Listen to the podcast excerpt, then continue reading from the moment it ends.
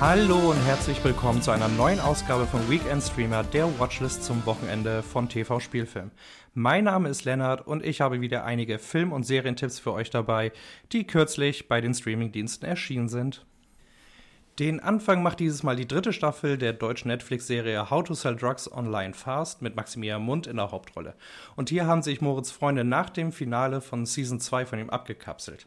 Er versucht nun, die Kontrolle über My Drugs zu behalten. Derweil wird Lenny, gespielt von Danilo Camparides, von einer Diagnose erschüttert. Staffel 3 bringt More of the Same und glänzt mit cleveren Ideen und seinem Humor.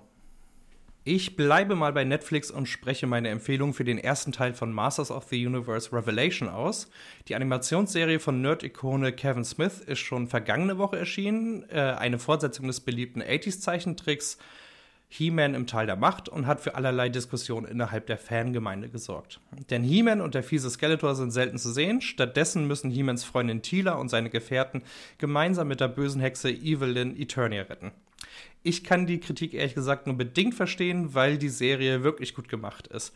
Die Figuren bekommen in den fünf Halbstunden genügend Zeit, um sich zu entwickeln. Auch die Story wird spannend und abwechslungsreich erzählt, setzt Female Empowerment mehr in den Mittelpunkt und hat am Ende einen gemeinen Cliffhanger in petto. Wenn man dann noch die erstklassige Animationsqualität und den tollen Sprechercast dazu nimmt, zu dem unter anderem Mark Hamill und Lina Headey zählen, kann das Original in keinem Punkt mithalten.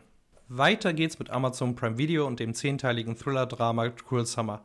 Die Serie spielt zunächst im Sommer 1993 und dreht sich um die schüchterne Teenagerin Janet, die genauso wie ihre beliebte Mitschülerin Kate sein möchte. Als Kate plötzlich verschwindet, avanciert Janet selbst zum beliebtesten Mädchen ihrer Schule.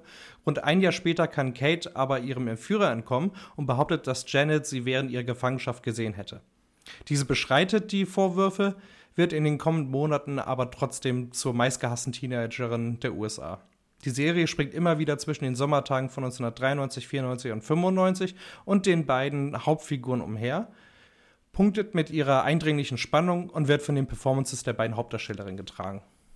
Ebenfalls bei Amazon ist der deutsche Film Schwesterlein mit Lars Eidinger und Nina Hoss zu finden. Darin geht es um den Theaterschauspieler Sven, der an Leukämie erkrankt. Seine Zwillingsschwester Lisa kommt zur Hilfe, spendet Rückenmark und nimmt ihn mit in die Schweiz. Als es Sven besser geht, möchte er zurück ans Theater, doch er stellt fest, dass seine Rolle inzwischen neu besetzt wurde. Hoss und Eidinger liefern sich in dem Film eine wahre Tour de Force. Sie verschmelzen praktisch mit ihren Rollen und spielen mit einer wunderbaren Offenheit. Und gleichzeitig hat man nie den Eindruck, dass sich Schwesterlein in ein melancholisches Sterbedrama ergießen wird. Mein nächster Tipp ist die deutsche Miniserie Ich und die anderen von David Schalko, die jetzt bei Sky Ticket verfügbar ist. Es handelt sich dabei um eine Satire über einen jungen Mann namens Tristan, gespielt von Tom Schilling, der mit dem Leben und Beziehungen nicht wirklich zurechtkommt. Als ihm gesagt wird, dass sich jeden Tag ein Wunsch für ihn erfüllen wird, geht er auf eine Sinnsuche. Ich und die anderen befasst sich äh, auf tragikomische und manchmal surreale Weise mit dem Thema Menschsein und verlässt dabei auch mal die Pfade gewöhnlichen Storytellings. Unterm Strich eine anspruchsvolle Serie, die manchmal aber etwas zu verkopft ist. Ich habe noch zwei weitere Titel, die jetzt bei Sky Ticket verfügbar sind und sich wirklich lohnen.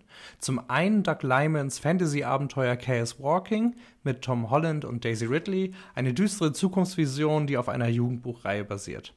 Und dann wäre da noch Godzilla vs. Kong, der Clash der wohl bekanntesten Kinomonster überhaupt, der frisch aus dem Kino im Stream erscheint. Der Actioner ist vielleicht nicht der smarteste, es macht aber schon gehörig Spaß, wenn Godzilla und Kong aufeinander eindreschen. That's all, folks. Das waren meine Streaming-Tipps für diese Woche. Ich hoffe, es sind ein paar Filme und Serien für euch dabei gewesen. Ich wünsche euch ein erholsames und unterhaltsames Wochenende. Tschüss und bis nächste Woche.